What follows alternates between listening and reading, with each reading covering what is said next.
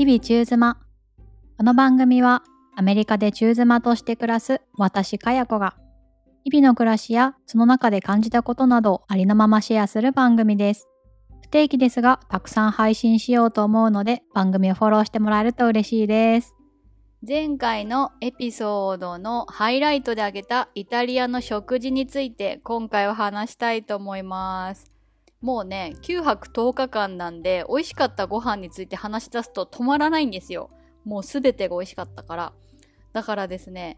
もう苦渋の決断で、トップ5、今回のイタリア9泊10日の旅で私が美味しかった料理というかレストラン、トップ5を選んだので、それを発表しつつその件について話したいなと思います。順番はね、トップ5の中で順番つけることは無理だったんで、旅程順に、ローマ、フィレンツェ、ベネチア、ミラノというふうに回ったので、この旅程順に行きたいと思います。そしてなんとですね、別にそこをバランスよくしようとか思ったわけじゃないんですけど、ちゃんと各都市1個はあったという感じでした。ということで、イタリアで美味しかったご飯その1、ローマで泊まったホテルの朝食パチパチパチパチでね、ローマで泊まったホテルが、正直なところね、アクセスはそんなに観光地に良くなくて、アクセスというものが旅行においてこれほど大事であるかということを、まあ、痛感はしたんですが、ただホテルの朝ごはんめっちゃ良かった。私ね、ホテルの朝ごはん大好きなんですよ。なんかビュッフェでいろんなものがたくさんあって、ちょっとずつ取って食べれて、しかも美味しくて、なんか贅沢じゃないですか、ものすごく。お昼ご飯とか晩ご飯で、まあ、ちょっと記念日とかにお金出していいもの食べるっていう体験は結構するけど朝ごはんを贅沢にする体験ってかなり非日常的だと思うんですよね私的には。だからホテルの朝食が大好きなんですがローマで泊まったホテルめっちゃ良かった。今までまあいろんなホテルで朝ごはん食べてきてやっぱねもちろん名だたるホテルとか、大きいホテルとかの朝ごはんはすっごい豪華で、その豪華さにはかなわないものの、もうね、このホテルで食べたちっちゃい一口サイズのモッツァレラ、このモッツァレラチーズとトマト、プチトマトとオリーブオイルとバルサミコ酢。このコンビネーションが美味しすぎて、もう一生こればっかり食べてました。他にもね、たくさんあるんですよ。クロワッサンとかアップルパイとかガトーショコラとかもあるしチーズの種類もいろいろあるしヨーグルトもあるしみたいなもうたくさんあるんですけどもう私はこれが美味しすぎてまずモッツァレラチーズがフレッシュ。なんて伝えていいかわかんないです。フレッシュとにかく。アメリカでも日本でもモッツァレラチーズなんていっぱい食べてきてるけど一口食べた瞬間からなんかこうふわっと香る香りとか味とかが違うんですよ。もうね、残念ながら語彙力の限界で違いますとしか言いようがないんで 皆さんぜひイタリアに行って楽しんでもらえたらと思います。別にね、フレッシュであればいいと思うんで、日本だろうとアメリカだろうと、モッツァレラチーズ作ってるとこあるはずなんで、そこで食べればまた味わえるのかななんて思ってるんですが、そしてトマトね。トマトがもう甘い。酸味がなんかゼロぐらいの感じで、ただ酸味ってもはやトマトのアイデンティティみたいなとこあるじゃないですか。でそのアイデンティティ失っていいのって感じなんですけど、いいんですっていうもう J カビラが出てくるぐらいのもいいんですっていう。甘いトマト最高。でもやっぱね、トマトなんですっきりしてて、フルーツのこう甘い感じとはまた別なんですよね。酸味がないことによってもパクパク食べれるしそしてオリーブオイルがもうそのまま舐めても美味しい当たり前ですけどまたフレッシュなんか食べ物がフレッシュってこういうことなんやみたいなことをすっごい感じましたねで、まあ、サラダコーナーにはルッコラとかも置いてあったので、ルッコラと一緒に、まあ、ちょっとだけ塩振ったりして食べて、で、生ハムがあれば最高だなと思ったんですけど、残念ながら朝食会場には生ハムがなくて、薄く切ったハムとかサラミとかが何枚かあったんですよ。でね、私、ハムってそんなに好きじゃないんですよ、正直なところ。なんて言うんですか、別にまずいとも思わないし、食べたら美味しいと思うんですけど、好き好んで食べないっていう感じなんですが、このハムがまた美味しくて、だからねこのモッツァレラチーズトマトハムそしてまあルッコラにオリーブオイルとバルサミコと酢をひたすらひたすら食べてました。ずっとそればっかり。本当はね、私クロワッサンとかはね、アップルパイでも大好きなんで食べたいんですけど、もうそっちでお腹いっぱいになるのも許せないぐらい美味しかったんで、そればっかり食べてました。というのが、一つ目。そして二つ目の美味しかったご飯は、フィレンツェで食べたラビオリフィレンツェは私が行きたかった街っていうのもあって、かなり事前にリサーチしてたんですよ。いろんな人の旅行記読み込んで、美味しいレストランとか調べて、もうね、2泊3日しかいないのに、Google マップに刺した便がもう50個以上。もう全部行けるわけないんだけど、なんか事前にどれか選んでいかなくても観光とかして疲れたななんか近くでいいお店ないかなってその時に調べるよりピン刺しとけばもうそのピンの中から選べるじゃないですかもうだからとにかく良さそうなとこいっぱい刺してでやっぱ旅行記でよく書かれてたのが人気のお店はやっぱ予約しないと入れないっていうのが、まあ、どこの都市も共通なんですけど書かれててそれで気になったお店予約してったんですね。でその予約していったレストランで食べたラビオリです。正確なね、料理名は忘れちゃったんですけど、ラビオリのトリュフクリームソースがけみたいな感じで、ラビオリって言っても結構大きいラビオリでしたね。何センチ角ぐらいなんだろう ?5 センチ角ぐらい？私ね、1センチとかの感覚がなんかね、全然ちゃんとしないでわかんないんですけど、そこそこ大きいラビオリの中に、なんかギュッとね、多分ポルチーニけかな？とかいろいろ入ってて、でね、何が美味しかったって、そのトリュフクリームソースが、なんかもう悪魔の味みたいな美味しさでした。なんかね、妙に甘いんですよ。すっごい甘い。でも、砂糖とか蜂蜜とかそういう系の甘さではなくて、すんごい癖になる感じ。甘いチーズが濃厚なものが溶けてるみたいな。でもチーズっぽくはないんですけど、なんかマジで何入れてんのか謎だなって思いました。変な薬でも入っとんちゃうかっていうぐらい、もう本当に美味しくて、もうパンでね、もう根こそぎソースを取って食べてやりましたよ。本当に美味しかった。まあ、ただ、さっきも言ったように癖が結構強いんで、誰も彼もにこれ本当に美味しいから食べてって勧められる味ではないかなと思ったものの、もう忘れられないですね。あのラビオリが。また食べたいなーという感じです。同じレストランのね、前菜盛り合わせとかも美味しかったし、パテも美味しかったし、あのレストランなかなか良かったなと思いました。なんか店自体は結構エキゾチックな感じの作りで、和の小物とか他の国の小物とかもいろいろ置いてあって、ちょっと薄暗くて、なんかおしゃんだところやなと自分で予約しときつつ思った次第で、外国人の方もかなり多かったですね。まあ、そこで食べたラビオリでした。そして3つ目、同じくフィレンツェで食べたジェラート。もうね、イタリア行ったらジェラート食べまくるでしょうってみんなに言われたけど、結局ジェラートは2回とかしか食べてないかも。なんせ寒かったんですよ。寒くて。ちょっとジェラートとか食べてる場合ではないかなみたいな 寒さだったんですけどでもこのジェラート屋さんだけは私が事前にリサーチしてなんか世界一美味しいみたいな風に書かれててすんごい気になってわざわざ行ったんですよね。若干繁華街からも外れてたんですけど、もうね、世界一かわかんないけど、マジで人生一美味しかった。本当に美味しかった。もう私の好みに近かったっていうのもあると思うんですけど、甘さがね、なんか素材そのまま食べてるみたいなんだけど、そのいいところ、うまみをギュッと凝縮したところを食べさせてもらってるっていう感じで、ちなみに我々がオーダーしたのが、夫が洋梨、私がリコッタチーズとイチジクのコンビネーション。で、娘がヨーグルトでした。もうね、ヨーグルトって感じだった。他にもいっぱい美味しそうなのあったんですよ。ピスタチオとか、柿もあったし、なんか、なぜそこでヨーグルトなのと思ったけど、まあ本人が食べたいんだったらしょうがないんで、食べたけど、もうね、洋梨とリコッタチーズ、イチジク、マジでマジでマジで美味しかったです。私ね、甘いもの、基本的にたくさん食べられないんですよ。なんでアメリカでジェラートとか買うと自分のフレーバー自分が頼んだ一つのそのジェラートを食べきるのでも本当になんか疲れていっぱいいっぱいで誰かにあげるみたいな感じなんですけどもうねこの3つセット1人でいけた。しあと2個ぐらい食べれた。本当にさっぱりだし美味しいナチュラルで。めちゃくちゃ甘いのが好きっていう人にはちょっと物足りないかもなっていう感じなんですがすっごい良かったです。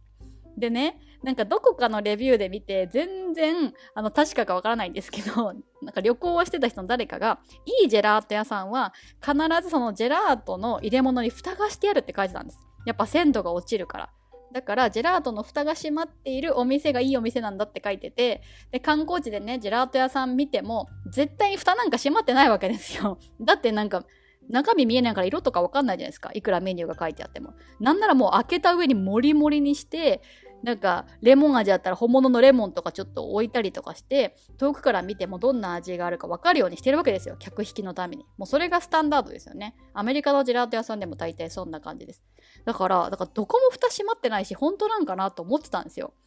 でもねこのジェラート屋さんは蓋が閉まってました。そしてめっちゃ美味しかったから蓋閉める説を猛烈に支持すると。蓋閉める説信者となった私でございます。はい。では、美味しかったご飯、4つ目、ベネチアで食べたイカスミパスタ。もうね、イタリアではこの年に行ったらこのパスタ食べるみたいなのあるんですよ。ローマだったらカルボナーラかななんか発祥の地がローマでとかね。いろいろあるわけなんですが、ベネチアだったら、まあ、海の街なんで海鮮が美味しいということでイカスミパスタ食べようみたいなのがよくネットに載ってます。なんかだからか、なんで日本人観光客はいつもイカスミパスタばっか食べてんのみたいなことを言われることもあるらしいです。何かで読みました。でね、このレストランは事前に調べてたんじゃなくて、泊まったホテルのオーナーさんのおすすめっていうことで行ってみたんですよ。でもこのおすすめがもう大当たり。あれ何曜日だったかな？平日だったと思うんですよ。平日の夜に行って、もう私たちがギリギリ店内滑り込める最後の客でもう満員。店内ね、ほとんどイタリア人だったと思います。イタリア語しか聞こえてこなかったから。で、私たちのすぐ後ろにいたカップルはもう店内無理なんで、外のテラスで食べてね、みたいな感じでした。こんな寒いのにテラスみたいな。まあ、あったかいテラスなんですけど。で、私が頼んだイカスミパスタもそうだし、夫が頼んだ海鮮パスタもめっちゃ美味しかったし、娘用に頼んだマルゲリータももちろん美味しかった。ピザマジで美味しい。今まで全くピザ出てきてこんかったけど、ピザは本当に標準のレベルがもう段違いです。生地がまずめっちゃ薄い。なんか、紙数枚重ねました？みたいな薄さなんですよ。ピザってなんか大きいヘラみたいなのに乗せて、釜に入れて、なんか置いとくとはいえシュッシュって何回か回したりするじゃないですか。なんかあのような薄いものを回して破れないのがほんと不思議ですね。上に具まで乗ってんのに。私ね、ピザの耳はあんま好きじゃないんですよ。なんかただの生地じゃないですか。味がしなくて。ね、まあ、基本的に濃い味が好きなのもあるんですけど、だからピザの耳いつも嫌だなって思うんですけど、イタリアのピザの耳は薄いし、なんか美味しい小麦が、なんか知らんけど、全然詳しくないけど、美味しいから全然食べられましたね、サクサクっと。そこのマルゲリータもめっちゃ美味しかったです。はい。本当はね、もう、ベネチア滞在中ずっとこのレストランでいいんちゃう？っていうぐらい美味しくて、なんか私の中の1位を選ぶとしたらこのレストランかなっていうぐらい気に入りました。だってイカスミパスタなんて具ほとんどないんですよ。まあイカがね、もちろん入ってて、ちょっと刻んだ玉ねぎぐらいなんですけど、あとずっと同じ味なのに、もういくらでも食べれるみたいな。イカスミってあんな美味しいんやって思いました。はい。では最後、美味しかったご飯。5つ目はミラノで食べた子牛のほほ肉ポルチーニだけソース。パチパチパチパチ。ここもね、ホテルのオーナーさんのおすすめでした。なんかホテルって言っても、普通のアパートの一室で、これはエアビーだな？みたいな感じの場所だったんですけど、そのエアビーの部屋の中にね、おすすめのレストラン一覧みたいなのが書いておいてあって、その中で一番近いお店に行ったんですが、ここもめっちゃ良かった。私が頼んだ子牛の頬肉ポルチンタケソースもホロホロで、ほんでね、私、椎茸があんま好きじゃないんですよ。でそういうとキノコ全般嫌いな人みたいに思われるんですけど、別にエリンギとかしめじとか、えのきとか全然大丈夫なんですけど、なんか椎茸の独特のなんかグニュっていう感じと匂いと味が好きじゃなくて、で、ポルチーニタケって多分めちゃめちゃ旨味出るんですけど、多分なんかこう、椎茸にちょっと近しいものがあって、他のレストランで食べたポルチーニ茸の、何やったかなリゾットかなパスタかなは結構苦行だったんですよ。このポルチーニ茸を終わらせることが。椎茸ではない、椎茸ではないって思いながら食べてたんですけど。でも、この、このほほ肉のポルチーニ茸ソースマジで美味しかった。みんなが買って帰るのわかる。てか、肉が美味しかった。ソースも美味しかった。バッチリ。そして夫がね、同じレストランで頼んだミラノ風カツレツもめっちゃ美味しかったです。ね。とんかつなんですけど、めっちゃ叩いて伸ばしてやっても薄いんですよ、本当に。めっちゃ薄い。めっちゃ薄いんですけど、カリカリで旨味があって、ジューシー。すごい良かった。ドイツ料理にシュニッツェルやつがあって、本当同じ感じですね。豚肉を薄く叩いて伸ばしてカリッと揚げたやつで、それが大好きなんですけど、ミラノ風カツレツもなんかかなり似た感じの料理だなと思いました。このレストランもかなり当たりでした。よかった。デザートに食べた中身がとろっと出てくるガトーショコラも、メレンゲとマロングラッセもめちゃくちゃ美味しかったです。なんかこの5つ選んでて思ったんですけど、やっぱりこう、Google レビューとかだけ見て行ったお店よりは、誰かのおすすめみたいなお店の方が信頼できるなというふうに思いました。まあ、もちろんね、Google レビュー参考にはなるんですけど、まず味だけのレビューじゃないじゃないですか。態度が悪かったりしたら、まあ、レビューもちろん下がるし、すっごいサービス精神旺盛で優しい人たちだったら、まあ、大して美味しくなくても上がったりしますよね。まあ、だから、Google レビューはよほど外れを引かないための保険ぐらいに思っておいて、あとは何件か読んでみて、どういうことに対して褒めてんのかとか、なんかダメって言ってんのかとか見つつ、あとはね、やっぱこう、舌を信じれる人の口コミっていうのが大事かなと思いました。とはいえね、ネットにあるうぞうむぞうの旅行記読んでも、その人の味覚と自分の味覚が合うかなんてわからないんで、あれなんですけど、まあ、少なくとも私はアメリカ人のおすすめよりは日本人とイタリア人のおすすめの方が美味しいみたいな 風に思ってて、まあそんな感じでこの人ならなんとなく自分と味覚合うかなみたいな人の口コミで行ったところが美味しかったし、ホテルのオーナーさんのおすすめは両方ね、トップ5にランクインしたし、やっぱ人の口コミってバカにできんなというふうに思った次第です。ちなみに、えっと、ちなみにイタリア旅行を通して本当にご飯はずっと美味しかったんですけど、一件だけ外れがありました。まあ、外れって言っても全然普通に美味しい。まずまずいとか全くないんですけど、のベネチアで、ベネチアに着いてすぐにもう疲れてて、とにかく近くでご飯行こうと。で、ホテルの近く Google マップで検索して、レビューがね、4000数百件くらいあって、かつ4.4とか4.5とか高くて、これ外れようないやろうと思って行ったんですよ。で、行ったらなんか本当に普通でした。なんでこんな高評価なんやろみたいな。ただ、スタッフの皆さんはめっちゃ感じいいし、サービスもすごいしてくれるし、娘連れて行っても安心して行ける感じがあったので、そういうところで点数高いのかな、みたいな風には思いました。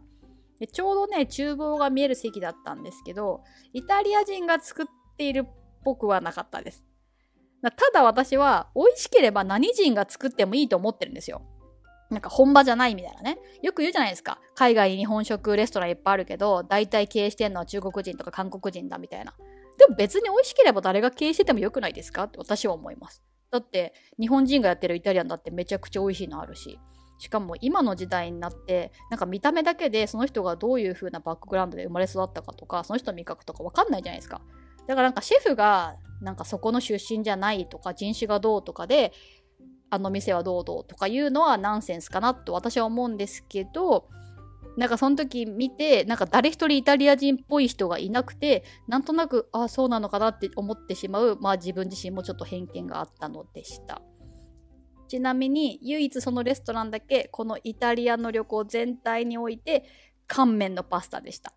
もう全然いいんですよ乾麺のパスタで。もう乾麺のパスタ大好きだしめっちゃ食べてるしアメリカでも。で私なんならパスタ細い方が好きで、太いパスタそんなにな、生パスタもちもちでとか言うけど、なんかうどんみたいやんとか、日本で食べた時とか思ってたんですけど、